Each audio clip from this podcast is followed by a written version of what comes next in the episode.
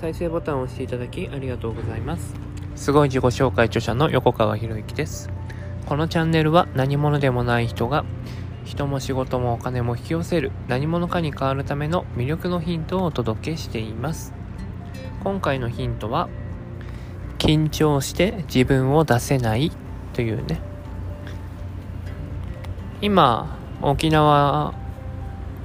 にいて、まあ、那覇からフェリーに乗ってね久米島に行くんですけど、まあ、そのね、あの、フェリー待ちをしている間にこれを撮っているんで、まあ、もしかしたら車の音声とか入ってくるかもしれないですけれども、まあ まそれもなんかね、風情があるものだと思って聞いていただければなと思います。で、まあよくね、緊張して自分を出せないっていうね、まあ相談いただくんですけれども、でもね、自分を出せないって言うけど、外から見てる人、外からあなたを見てる人は、その緊張している姿があなただって認識するわけですよね。で自分では緊張して自分を出せていなかった。ね、例えばまあ、自己紹介の添削とかやるとね、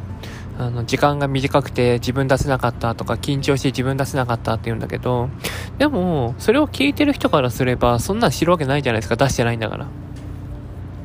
出してないものに対して、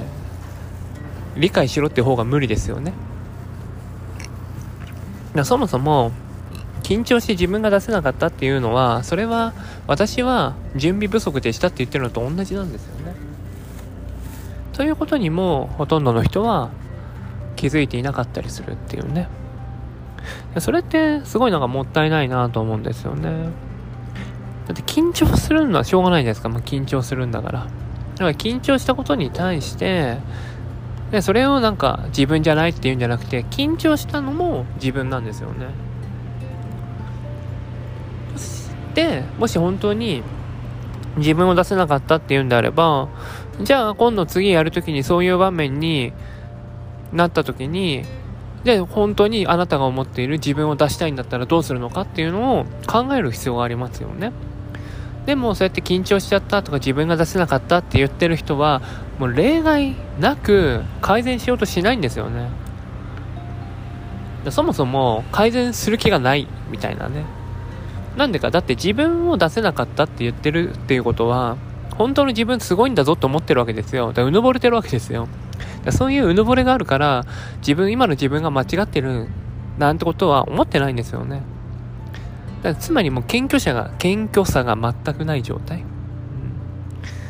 ていうところに、まあ、こういうね、緊張して自分を出せないって言っちゃう人は気づかないといけないんですよね。まあ、あと緊張してますって先に言っちゃうのは自分の不安を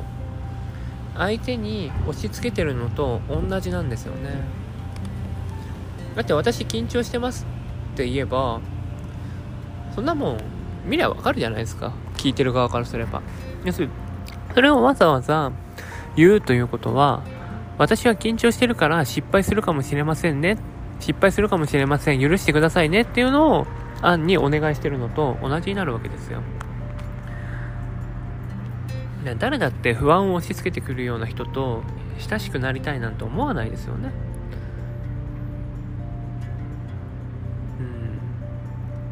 というところに気づかないといけないんだけど、まあ、この音声を聞いてるあなたはね、まあ、緊張して自分を出せなかったなんて言葉は、まあ、禁句にしてほしいなと。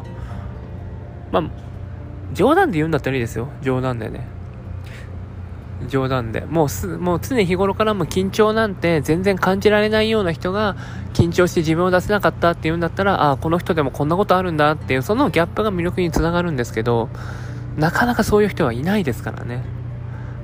で、それを狙うんじゃなくて、じゃなくて、もう緊張っていう、緊張してるんだからいいんですよ。緊張して。まあ、堂々と振る舞ってりゃいいんですよ。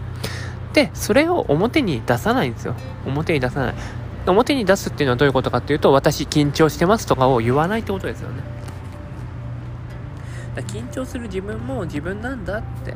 開き直るくらいがちょうどいいんですよね。だ自分が思う自分ね自分が思う自分と人から見る自分ってめちゃめちゃ差があるんですよね。だって自分が思う自分は緊張していたから実力が出せなかったっていう自分なんですよね。でも人から見た自分はそれが自分あなたなんですよ。でそれをこうね出していないのに本当の自分がね実隠れた自分隠された実力を持ってる自分が出せなかったとしても そんなもん知るかっていう話なんですよね聞く人からすると。だそういうね、えー、だ緊張して自分の実力が出せませんでしたなんて絶対言わないことですよ。もう封印した方がいいですからね。ということで今回は以上にします。このチャンネルでは一人一人が大切な人を幸せに導く世の中にするためあなたの人生経験で培った魅力を生かして何者かとして活躍してほしいそんな思いで配信をしています。このチャンネルの音声を欠かさず聞いていただくと魅力ある人たちの考え方や立ち居振る舞いが分かり人も仕事もお金も引き寄せる何者かに変わっていくことができます。ぜひチャンネルフォローやお友達へのシェアをしていただいて一緒に何者かになることを実現できたら嬉しいです。魅力のヒント今回は以上になります。最後までお聴きいただきありがとうございました。また次回お会いします。横川博之でした。